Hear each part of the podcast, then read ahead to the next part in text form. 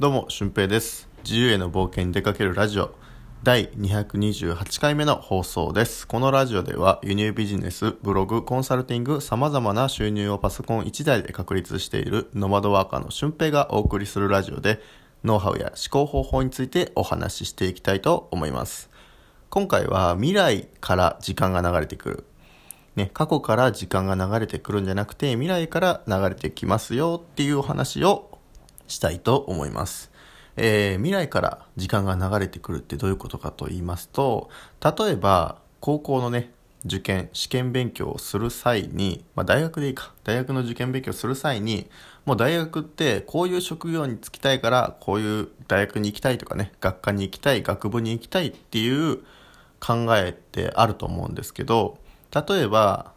まあ僕は教育学部にね、入学したんですけど、学校の先生になりたいから、教育学部に、えー入学すると。で、そのためには、すごく勉強しないといけない。国立大学に行くためには、すごく勉強しないといけない。っていうふうな条件があると思うんですよ。うん。で、自分は、その期間、僕はセンター試験を受けたんですけど、センター試験までに、えー学力を勉強する時間が取れなくて、えーなんだ、センター試験が悪かった。だから、あの、大学に落ちた。っていう風な、こう、過去から時間が流れていくと、そういう風な感じに、えーなると思うんですけど、それを未来から逆算するとですね、自分は本当は学校の先生になりたくなかった。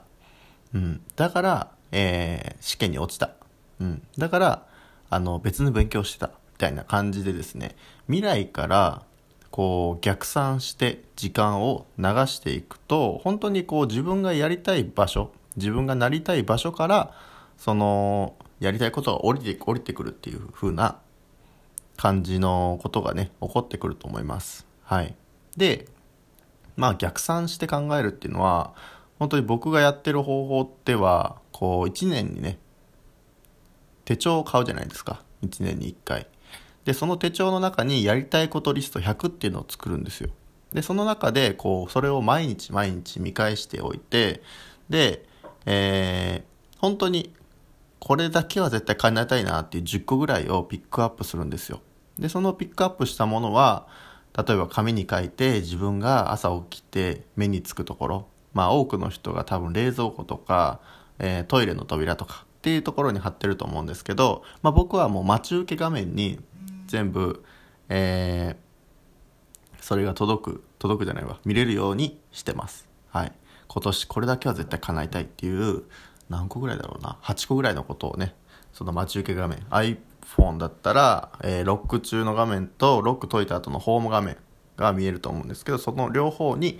えー違った4つ4つぐらいの、えー目標をね、書いています。で、その他にも手帳を毎日見返して、あ、これ叶わないかなっていう風なものをね、いくつかこう探してます。で、それを探しているうちに、えーそっちからね、情報が降りてくるところが、ところがたまにあるんですよ。うん。で、不思議なことで言えば、えー例えばゲストハウス、僕、ブログとかインスタとかでゲストハウスの、全国のゲストハウスを巡るっていうね、発信をしてるんですけど、えーその中でもう、なんか自分が行ってみたかったようなゲストハウスが、ひょこんとね、インスタグラムで僕のことをフォローしてくれたりとか、うん。で、それで、えー実際に来てくれませんかって招待を受けたりとか、そういう風なことが、あのーちょこちょこあるんですよね。うん。沖縄に1ヶ月、あ、沖縄に長期滞在したいなと思ったら、あの、1ヶ月で3万円のプランがありますよ、みたいな感じで、えーそっちからね、もう自分がやりたいことから寄ってくるっていう風なことがね、起きてくるんですよ。うん。だから、あの大体こう未来から逆算できるようになってくると、いろんな物事が叶いやすくなってくるんじゃないかなと思います。で、その未来を引きつけるためには、自分がどうなりたいかっていうのをしっかりと明確にしておく必要があります。だから僕はやりたいことリスト100を作って、それを、まあ、毎日は多分見れてないと思うんですけど、まあ、2日3日に1回ぐらいこう見直して、えー、あ、どれか叶ってないかなとか、うん。叶いそうななんか近いやつないかなみたいなのをね、全部探してます。で、今だいたい、えー100個から2ヶ月ぐらいで20個ぐらい叶いましたね。うん。で、ここからはなんか、うん、もっともっと成長しないと叶わないことっていうのが増えてくると思うんですけど、でも、半分ぐらいは今年中にまた叶うんじゃないかなと。で、またそれを来年アップデートして、なりたい自分をまた探していくっていう風なことをね、もう毎年、ここ2年ぐらいはやってるんじゃないかなと思います。だからこう、毎年毎年良くなっていく自分をちゃんと実感できてるんですよね。うん。で、これが会社員の人とか、僕が教員してた頃っていうのは、もうその感覚を全然感じなかったんですよね。まあ、教員っていうのは大体成果がこう、わからないので、うん、ただ一日を過ごすとか、問題なく過ごせたら OK みたいな感じで、えー、日々をこう、無駄じゃないですけど、なんとなく過ごしてたっていう風な思い出があります。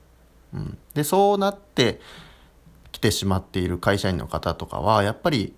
ね、自分の人生を生きてほしいと思いますし、それでいいって言うなら全然 OK なんですけど、あの、やっぱり自分のやりたいことっていうのを実現していくっていうのが、まあ、この人生の中において、すごく有意義なものになるんじゃないかなと思ってます。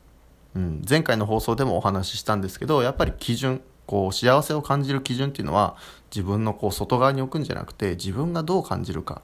自分の内側に解いてほしいと思うんですよね。うん、だから自分が本当にこうなりたい。例えば今は営業職してるけど、えー、プログラミングとかそういうね、技術開発の仕事をしたいと思ったら、今からでも学ぶことはできるはずですよね。うん。で、僕も、えー、アプリ開発したいなとか思うんですけど、うん、それが無理だから、じゃあどうしようかってなったら、そのエンジニアさんをね、雇えばいいですよね。で、その雇う手立てっていうのは、自分が今輸入ビジネスで外注しているクラウドワークスで探したりとか、その探す方法っていうのは僕は知ってるわけで、うん、そこの、こう、自分が今まで通ってきた、えー、ビジネスを応用して今のビジネスに展開することもできてくるっていう話なんですよね。うん。そうなんですよ。だからこういうふうにインプットがしっかりできてる人っていうのはこういうふうにラジオとかね、インスタとかそういうアウトプットもガンガンできると思うので、で、このラジオで話す、こう話し方とかっていうのは本当にこう毎回回数を重ねることとかいろんな人のラジオを聞いてあこの人の話し方がいいなとか、うん、こういう話の組み立て方がいいなっていうのを学んでいくと思うんですよ。